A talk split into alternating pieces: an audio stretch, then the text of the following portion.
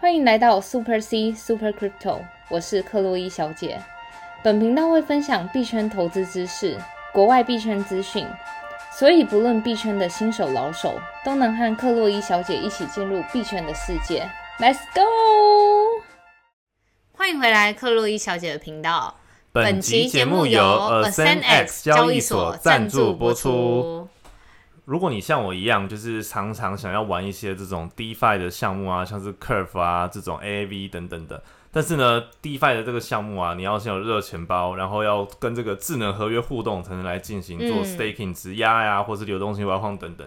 但是你知道吗？就像我在频道每次跟听众朋友讲的，只要我一打开那个 MetaMask，然后要跟这个智能合约互动，就会身心畏惧，生怕这个钱转错地址啊，钱不见啊，消失之类的。而且话说，最近这个热钱包不是有一个人的这个 MetaMask 整个热钱包被害，然后损失了四万多美金吗？在一个 Twitter 上面。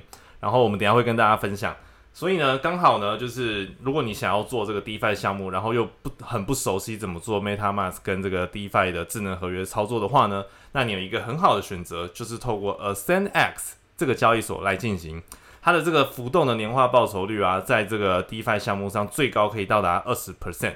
然后它可以质押这种稳定货币，像是 USDC 啊、USDT 等等的，进行这个稳定货币的高额年化报酬率哦。对，除了质押 USDC、USDT 之外，它其实平台交易所有很多的那个小币的质押，都算是一个不错的选择。除此之外，其实 Ascend-X 它前身叫 BitMax，它算是一个非常老牌的交易所，大概营运三年。三年多，所以我相信很多币圈的资深老玩家大概都有就是听过 BitMax 这间交易所啦，只是它近期改名叫 Ascend-X 这样子。是，然后它在 CoinGecko 上面的信赖分数是满分十分里面拿到了九分，所以是算是一个值得信赖，对，值得信赖的一个项目，而且它海外有非常多用户了。然后在这边就是克洛伊小姐的粉丝，如果使用我的推荐码，你的现货以及那个合约的。那个每笔的手续费将减免十 percent，然后除此之外呢，官方会每就是每天随机，如果你有被抽中的话，就会随机空投那个项目给你。然后空投的价值会包包含大概两美金，然后到二十美金等值的一些那个价值啊。哇，所以现在这个 Ascend-X 他们有现在这个空投的活动就对了啦。对。但是一定要用这个克洛伊小姐的这个推荐码注册，那官方才会做这个空投的动作哦。是的，除此之外呢，就是官方后续如果有任何空投的话，都会先优先给我们就是使用我们推荐码的粉丝朋友们。哇，那克洛伊小姐一定要赶快跟这个官方多争取。一些这个空投的奖金给各位了，绝对绝对会帮大家争取到底的。好啊，这个 Ascendex 它的这个拼法是这个 S A S C E N，然后 D E X。嗯，对。那如果客就是对这个项目有兴趣的话呢，记得一定要克洛伊小姐的这个推荐码。那我们会把推荐码放在本集这个节目的描述下方，是的，或者是我们的粉丝专业都可以找得到哦。嗯。然后除此之外，其实说实话，就是我自己也有使用 Ascend-X。然后我当时使用 Ascend-X 最被它吸引的就是那个 DeFi 那个项目，因为其实我自己本身，我相信大家有听我节目的人，就是我是一个 DeFi 的重度玩家，所以我其实自己就是有用各种冷钱包、热钱包去 DeFi 上面项目玩。然后我就想说，哎，自己来做一个实测，就是我自己去 DeFi 上面跟就是用 CFi 的，就是 Ascendex 提供的，就是到底有什么差异？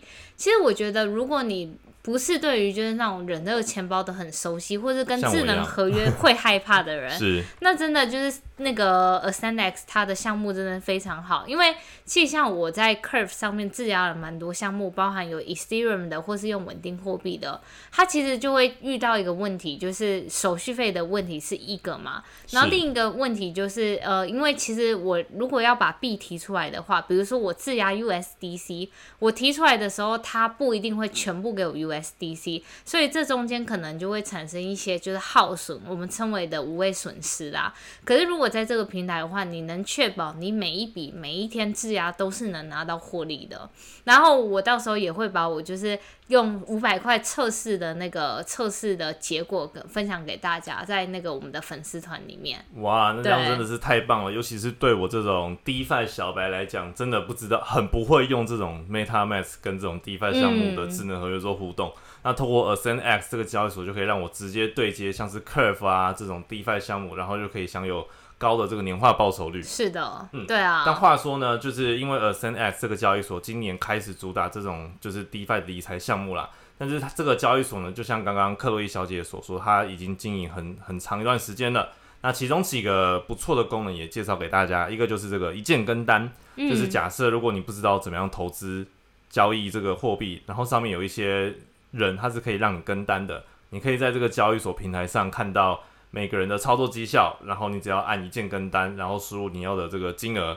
那你就可以跟着这个交易所的这个交易逻辑做操作。那这个因为风险可能会比较高，而且毕竟每一个交易者、一每个 trader 他的这个策略可能都不太一样。是的。那有的策略并不是一个万年策略，所以每个交易所这个 trader 的这个胜率啊，还是要大家评估一下。但这个一键代单确实也蛮有趣的。嗯，话说我自己曾经也幻想说，如果我的这个操作绩效好的话，我也想要成为代单的那个人。真的。对，但我相信交易所都会审核。如果你想要成为，快点签他。没有没有，因为每个交易所都会审核。假设你想要成为代单的那个人，你必须可能要保持三个月或是更高的这个正报酬的绩效，那才有机会变成这个代单的人呐。嗯。但如果你是像科威小姐，或者其实像我一样，就是希望透过 DeFi 来产生更多的这个收入的话呢？那这个交易所也是非常值得推荐给大家的。是的，嗯，而且就话说一个事情是，它其实提币，就是比如说，呃，你从别的地方打金打那个 USDC 进去或 USDT，你想要从就是从他们平台提币出来的话，其实那个提币费只要一块美金，所以其实还算是非常便宜啦。是的，对啊，所以各位听众朋友真的不能错过，记得如果要注册的话，一定要使用克洛伊小姐的推荐码哦。好的，好。那话说回来，这个刚刚有提到我们这个热钱包很常出状况嘛，嗯，然后刚好 Twitter 上有一个网友就最近发生了这个惨案，刚好就在昨天的时候。那这个来龙去脉是这样子啊，嗯，就是因为我们不是有一个买 NFT 的平台，哇，就是这个 OpenSea，对。然后这个网友呢，他就是一如往常的打开他的 Google 搜寻引擎，输入 OpenSea 啊。然后点入了第一个连接，它上面就是写 OpenSea 的连接。对。殊不知呢，这个点进去的连接啊，它其实是一个诈骗网站、钓鱼网站俗称的。只是它的这个界面啊，就做的跟 OpenSea 一模一样。而且它在出现搜寻首页的时候，它第一个就是显显示 OpenSea。但是它那个网址不一样，它其实 OpenSea 中间有拼错，是。OpenSea 拼法不是 O P E N S E A 吗？对，就它拼成 O P E A N S E A 点 I O，一般人一般人很难察觉对，而且重点是哦，它出现在搜 Google 搜寻首页第一个，理论上应该是是最正确的那一个，殊不知那个人是因为这个骇客他买了 Google 的关键字广告，所以导致它出现第一个，然后它左上角有显示一个 A D。对，然后大家通常就是一如往常照这样操作，以为就没有问题，就殊不知那个就是骇客他的钓鱼网站，还买 Google 关键字网站，然后这个网友就被骗了，他就点进去之后呢，把他的热钱包打开，跟智能合约互动，巴拉巴拉等等的，一开始他还没注意到，然后后来呢，因为这个网友他有买 Board App。它有四只 board app，所以是一个大户来的。至少就是价值的那种一个 board app 几个亿以上不一定，要看这 board app 的这个特殊性啊。但因为 board app 有一个社群啊，在 Discord 上面，是，然后就有 Discord 的网友就问他说：“哎，你你发生什么事情了？为什么你正在把你的 board app 一次大量转出去，或者是卖掉？”然后他才发现不对劲，就他才回他的这个钱包地址看，才发现哇。它的四支 Boy App 全部被转出去了，嗯，包括里面还有一些以太币，还有一些 SAND，SAND 就是 The Sandbox 的代币，对。然后刚好顺带一提，今天 SAND 涨了四十 percent，与财富无缘了。他对，所以他说他总共算起来损失了将近四万美金的这个价值的 NFT 加虚拟货币，对。然后他也失去了 The Sandbox 里面的一块 NFT 的土地。所以他其实也是一个 The Sandbox 这个虚拟货币游戏的大户，他有他有土地来的，结果连土地什么全部被一扫而空。所以啊，这个真的是一个非常可怕的体验。像我们要跟智能合约互动或什么，真的。就是动不动就有这种潜在的风险，然后我们又对，就是没办法注意到。我觉得一般小白最大发生的问题就是打错链，这是第一个。对。然后第二个就是你可能选错投资标的，然后就可能马上就遇到一个那种被卷款潜逃的，或是那种闪电贷的，是，然后就。然后再来就是最惨，就是像这个，你就误入一个钓鱼网站，然后整个钱包就登了消失。但我觉得这个真的很难防范。你看他打 Open Sea 啊，Google 搜寻第一个，理论上是百分之九十九没有问题。我觉得这时候是我的话，其实我觉得为什么我一直推荐大家要用冷钱包，就是算是多一层防护。当然，虽说就是没很很难避免这种情况，可是你至少多一层防护，你要。就其实像我很多时候，每次要跟智能合约互动，但因为冷钱包就是你一定要在远。就是本地拿你的机子按确认嘛。对。有时候我就是因为懒的，我真的只是因为懒了，再跑到我房间去按确认，所以我有时候就会放弃。我就有时候有可能就是这种懒惰救了你一生。真的。对啊。话说这个冷钱包，之前我们克洛伊小姐也是有这个推荐码的，不知道现在还有没有这种团购冷钱包的这个优惠呢？有，那些推荐码都还是在我们的推荐栏里面。了解。如果各位听众朋友因为听到了这个事件，然后觉得冷钱包很重要的话呢，也可以使用我们克洛伊小姐的冷钱包推荐码。哎，你是 Ledger 的冷钱包，然后 Safe Pro 跟这个 Core Wallet Pro 都有这个推荐码，是的。哇，那就真的不要错过喽。那想要得到这个推荐码的话，一样可以到这个 Super C 克洛伊小姐的粉丝专业。那包括刚刚介绍这个 Ascend X 的交易所的推荐码呢，也会在我们本期节目下方的链接以及它的粉丝专业都会有哦。好的，好。那介绍完这个交易所，还有刚刚这个诈骗事件案，大家真的要提高这个警戒之外呢，我们来回顾一下今天的这个币价吧。对，今天币价其实就是，you know，就是这几天其实都算一个蛮悲惨的状态，就是大起大落了。对，而且今天早上原本还是一片绿哦。对。然后我们要录节目之前，哎，又开始红了。对。果然印证了这个 GBTC 解锁会有这个很大的波动。其实这好几天以来就是一直在上上下下、上上下下，然后每天就发现我的群组啊，然后大家都在说，哎，怎么又涨？然后又开始一个一阵才一阵疯猛，那我就跟大家说，一定是假突破，然后。真的过没多久，大概两个小时就整个大烂掉，所以大家真的就是在这个期间做右侧桥要特别特别的小心。真的，所有市场情绪都还没回稳之前，真的要很小心。是的，嗯。然后今天比特币的价格是三万一千九百四十五，然后跌幅是负一点六四 percent。然后以太币的价格是来到一千九百一十八，哇，越来越低了，来到这个负一点四十 percent。天呐！然后这个 BNB 的价格是三百一十四，然后涨幅是正三点五 percent，所以 BNB 算是哎走出自己的路。嗯，对。但最近小币的风波其实都是还是蛮大的啦，这个政府比较不稳定。那其实说到这个大币啊、小币，其实它在虚拟货币。真正的定位可能跟大家想象的不太一样。对，像我自己平常买了很多小币，什么 BNB 啊、Matic 啊，或者什么 AAV，我买他们的 token。嗯。但是呢，其实我真正也不知道我买投资这个是什么目的，你懂吗？因为我就觉得，哎，买各种 token 就是投资，但是比特币啊、以太币这种，好像在整个虚拟货币当中，它都是扮演重要角色，就是我没有办法理清。好，那我问题问你一个问题：假设今天给你一百万。你可以有四个选项，是第一个选项是拿这一百万去买台湾价值等值一百万元的土地，然后第二个是我就直接给你新台币一百万，然后第三个是你可以就是拿这一百万去买建筑物，然后第四个选项是你拿这一百万买建筑物里面的公司，那你会选择哪一个？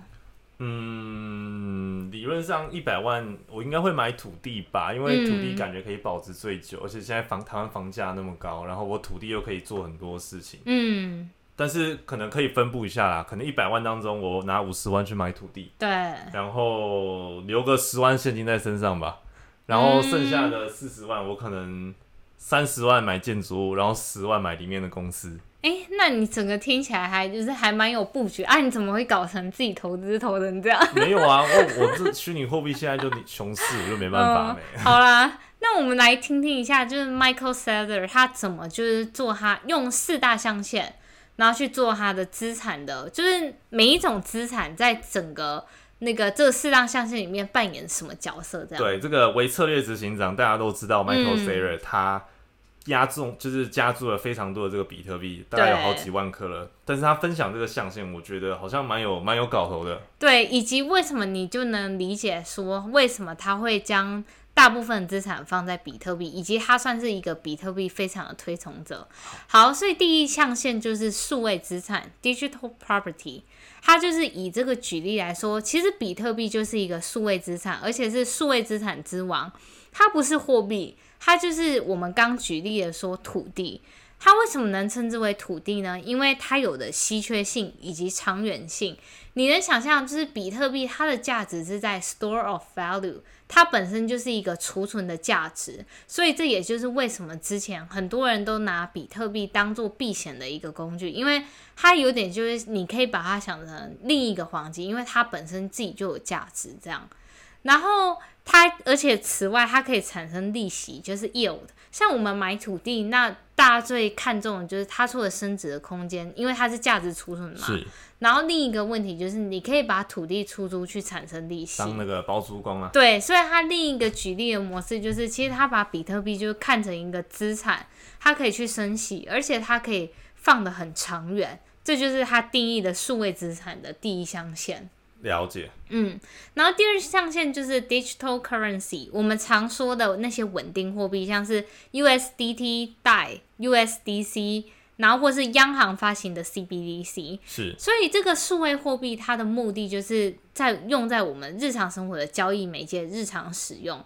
所以在英文说，我们就是 medium of exchange，是交易的媒介啦。所以它跟这个比特币的定位其实不一样。对，虽然他们都是加密货币领域的其中一个代币，是，但我们可能不会拿比特币去做这个交易的媒介。对，我就是一般来说，我当然就是你会听到现在有人拿什么比特币去买咖啡还是什么的，可是真的就是你回到拉回物品的本质，有人会拿一个金条去买咖啡吗？是，对，所以就是。如果以这样子比例的话，数位货币其实才算是真正的交易媒介。而且之前不是有人说用这个比特币，如果变成普及的，就是交易的媒介的话，会有什么影响算力啊什么的什么的。嗯，然后如果另一个方面，我觉得去分析数位货币，你可以想象的是，它其实是没有保值的作用。你看哦，就是这些那个随着政府一直在印钞票嘛。那这些数位货币，你今天的一美金已不已经不是昨天的一美金了。对，这就是数位货币。虽然它是交易的媒介，可是它不能带给你保值的作用。了解。所以今天如果你为了要有流动性，你选择持有了很多现金，可是你另一方面付出的就是利息以及它的升值的可能性。是。对啊。然后尤其是在现在通膨情况这么严重的时代。好，第三个线维度象限，我们称之为数位平台 （digital platform）。我们在这个象限呢，最常举的例子就是 Ethereum。你能想象它其实就是呃一个基础建设一样，所有的东西都会架在这个东西之上，这样子。所以以太坊。对，所以以太坊上面很多人就会在上面做一些 NFT 的应用啊，或是像。最近很红的 Xc Infinity 全部都是架在以太坊上面的游戏啦，对啊，所以它其实算是一个基础建设。然后你投资它的话，其实就是像是在投资一个基础建设一样，对。然后最后一个维度就是底 App，就是去中心化的呃应用程式。然后你可以想象，就是像 Uniswap 啊，或是 PancakeSwap 这种东西，就是基于在这个建筑物里面的这些应用啊。对，所以如果今天给你一百万去投资的话，嗯，我觉得是看你个人的投资策略。有人为了要拿。就是流动性，所以他会把多数的资产放在数位货币，就是像比如说拿美金在身上，拿新台币在身上。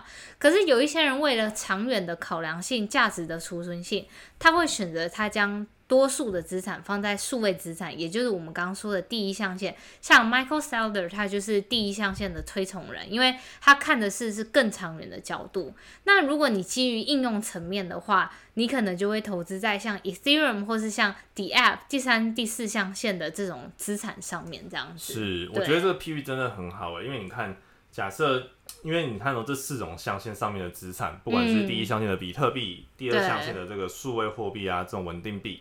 第三象限的这个以太币，以及第四象限的像是 Uniswap 啊，或者是可能 PancakeSwap 这种抵押，它的每一个风险报酬跟定在虚拟货币世界定位都不一样。是的，所以举例来讲，你要买一间，你要投资一间公司，那你可能就是投资 Uniswap 这种，它就是一个 D App。嗯，那假设你今天投资的是以太坊的话呢，它就有有点像是买整栋 building 下来，对，然后你就希望这个 building 可以增值的概念。是的，是，但其实这样的定位好像还蛮好解读的。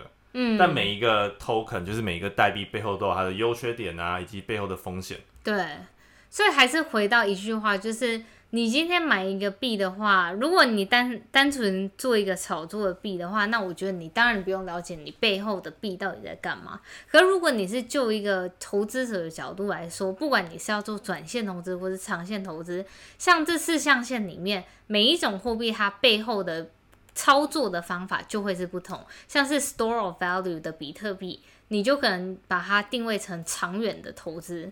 那如果像是 Ethereum 或是像 d a p 的这方面 d a p 这种去中心化的交易平台，它会因为有随着竞争者的起来，它会有一个时效性，说不定它就是在三五年之后就被某一些新的东西取代。所以这类资产的布局，你必须要紧抓着就是时代的热潮。对，紧紧的盯着它，然后去盯它的表现，然后看你要不要换资产这样子。没错，而且你看到他还说，像因为我们把这个 BTC 比喻成土地嘛，那你假设你今天是买了一片土地，你是可以持有三五百年，留给你后代子孙，理论上是没什么问题的。那刚刚讲到这个虚拟呃，就是 digital currency 货币的话呢，它就是等值的可能流通的这个货币，那它当然它的价值可能就会随着。发行数量越多，减少我觉得这种你当然能传给你子孙，可是你看，我妈之前留给留给你的钱，跟你现在我要留给后代的钱，完全已经是两个世界了。对，然后你看他说这个以太坊，他把它比喻成是一栋建筑物，嗯，那一栋建筑物可能可以撑个五十年，是，但是它很难像就是一一片土地，它可以撑个五百年。对啊，你看哦，一个建筑物就是长江后浪推前浪，前浪死浪沙，哎，前浪死在沙滩上。对啊，所以你就想想象，你看 Ethereum 现在后起之秀，公链一堆，Solana 链呐，然后 Avalanche 啊，Polkadot，所以他们有点像那种高高低低，每个高度不一样的建筑物。那现在以太以太币可能还是这个最高的这种建筑物。可是谁能知道它到底能撑多久？所以就是你看哦，就是每一类资产，说真的，你要讲很深，有它很深的道理，因为你每一个资产它都有。属于它的时代，除非你是 store of value，像你看金本位一直到现在，金都还是一个非常有价值的产品，所以 store of value 的东西，它的确是可以长达几百年的传承。然后像是我们刚刚介绍到数位平台的，像 Ethereum、Uniswap 这种，可能就会有面临到长江后浪推前浪这样的问题。但他把这个 Uniswap 是譬喻成像公司啊，因为它 Ethereum 我们刚刚讲是这个建筑物嘛，那一栋建筑物里面可能有好几间公司。对，像 Uniswap 就是 Ethereum 里面其中一间公司。是。那如果你今天投资 Uniswap，就代表你买了这间公司的股份的概念。但是你看哦，像那么多间公司，哪一间公司可以存活一百年之久？对，其实很少啊，顶多什么可口可乐这种大牌的。所以就像克薇小姐讲的，公司都会有兴呃兴盛衰败的时候。嗯。所以如果你要投资这种小币，就有点像你在买这间公司。那当然，它兴盛的时候，这个报酬率绝对是很高的。对啊。那它衰败的时候，也是会下降的非常快的。所以假设今天你要进入这个虚拟货币世界，你不知道你手中这些资产在虚拟货币代表什么定位的话。那这个 Michael Saylor 提出的这个四象限呢，可以帮助你去理清，你今天要投资的是虚拟货币里面的土地资产的概念，嗯，还是你是投资一个建筑物，或者是一间公司，或者你是持有这个稳定货币，让它去做媒介的交易交换，嗯，那大家可以再去理清一下。而且我觉得投资的策略，你了解这些你投资的标的物背后代表哪一个象限之后，下一步我觉得是非常关键的一步，就是。你必须要选择资产是跟你自己心里的风险程度的偏好是类似的。是的，比如说我这个人，其实克洛伊小姐本人，其实你们听了这整个节目，你就知道我是算是一种那种 risk lover，我非常爱风险。所以基于这种来说的话，那个数位资产，就像那个比特币这种价值保存的资产，我当然会投资，可是我可能会更偏好那些。弄小币啊，或是弄一些像是数位平台 Ethereum 这种公链的这种东西。对，但就要注意这个时代的兴衰，不能成为这一根稻草了。对啊，当然当然。对，但或刚刚有说到这 Uniswap 嘛，它就是在这个建筑里面其中一间公司。是的。然后我们通常都会关注一些可能公司的最新资讯啊，像是它的财报啊，或者它最近有什么消息，或者哪些融资等等的。然后刚好说到这 Uniswap 吧，他们刚好在这两天啊。终于跟这个 Optimism，就是这个 Layer Two 另一个 Layer Two 的方案，在做这个 Alpha 的这个整合了。所以呢，因为刚刚我们之前有介绍过，像是 Matic 这种侧链，有点 Layer Two，但是它属于侧链的方案。但其实这些方案呢，都是要帮助像是 Uniswap 类似这种交呃 DeFi 的平台去做一个升级。对，就是其实是像说解决高昂手续费啦，因为你本来在没有用 Polygon 的时候，你的单笔手续费大概要高达三四十美金，在手续费更最高点的时候，那个市场不稳定的时候。一笔手续费可能要三百块，可是像 Polygon 的出现，你每一笔交易手续费其实根本不到就是零点多美金啊。是的，所以 Uniswap 呢在昨天上线的这个主网的这个 Alpha 版本，L 就是 Layer Two 的 solution 是 for 这个 Optimism 的，所以大家可以再关注一下。但感觉 Uniswap 也没有因为。这个更新而币价有所上涨，因为它今天还是偏跌的。对，因为我觉得很大程度其实是这个消息算是对于使用者来说是一个福音啦，就是等于说我们在跟智能合约互动的时候，你的成本降低很多。可是对于基础建设来说，以及对于整个利多，我觉得小币在这个目前的利多，如果你不是一个重大的基础建设升级的话。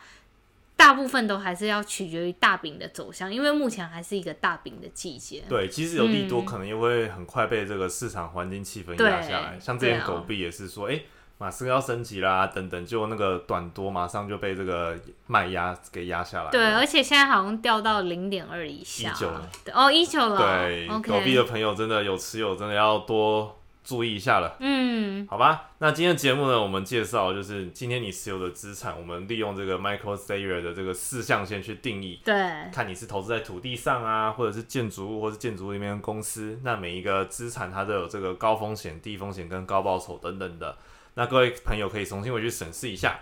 那记得如果想要使用这个 Ascendex 交易所的话呢，别忘了要使用克洛伊小姐的这个推荐码注册，那才可以享有更多的手续费折扣以及。接下来官方会做更多的空投项目，就是不定期的空投项目。对，所以如果你没玩过 DeFi，对他又想参与的话呢，那这个交易所或许就很适合你。是的。好，那我们来看一下最近的一些粉丝朋友的留言。首先，第一个粉丝朋友叫做国建，然后他说：“哇，Super Crypto Tools 可以连接币安 API，太方便了，谢谢克洛伊小姐。”这个工具啊，其实就是我们之前我们的脸书社团的一个大大叫 Andy，对他算是我们资深的社团成员，对他算是造福了我们的所有粉丝啊，就是这个可以让你的这个币安交易所里面的现货去帮你去换算一下你的损益。对我觉得非常方便，因为蛮多朋友私讯粉丝朋友私讯我说，到底克洛伊小姐去怎么算这个损益的？因为其实我自己也有串接 API 的。就是串用串接 API 去算损益的，然后刚好就是那个 Andy 大家他是一个就是工程师，他就决定帮大家做出一个就是可以给大家使用的一个版本这样子。是的，如果还没使用过的朋友呢，记得别忘了加入我们的社团，名称是 Super C 克洛伊小姐的虚拟货币学习法。嗯，然后他说希望可以增加单币平均成本，比较好抓住进出场时机，然后希望能手动增加单笔交易记录这样子。嗯，好的。那之前我都有反馈给那个 Andy 大大啦，就就期待我们下一个有新的版本哦。好的，然后下一位粉丝留言是娜塔莉，然后他说无敌棒的区块链节目，五星推推，感谢女神跟了解哥每一集都非常多的干货，真的太晚听到这个 podcast 了，谢谢女神非常亲切的这个救援，祝女神跟 了解哥一切平安顺心，获利爆棚。好的，大家都获利爆棚。好，另外一位粉丝呢是 QQ 九九零零五，他说每集都不能错过，必须要听到的，这是我听 Park 最认真的节目。感谢大家的支持。好的，如果其他听众朋友们有什么话想要对克洛伊小姐说的话呢，可以到我们的 Apple Park 留下五星好评。如果你没有 Apple Park 在用其他的平台，像是 YouTube 或者 Spotify 等等 Park 的话，也可以到相关的这个平台底下留言。你们每一则留言克洛伊小姐都会认真看哦。好的。如果你们觉得我们频道还不错想要抖内给我们的话呢可以到克洛伊小姐的粉丝专业名称是 super c 克洛伊小姐在她的这个置顶贴文里面有抖内的连接你可以选择透过抖内连接抖内或者是透过虚拟货币转给克洛伊小姐热钱包地址都在我们粉丝专业置顶贴文里面哦。好的。好今天的节目呢录到这边记得别忘了若要注册 ascend x 交易所的话呢一定要使用克洛伊小姐连接码才可以获得相关的这个优惠。真的大家不能错过 see you 那我们本期就录到这边哦谢谢大家收听我们下期再见。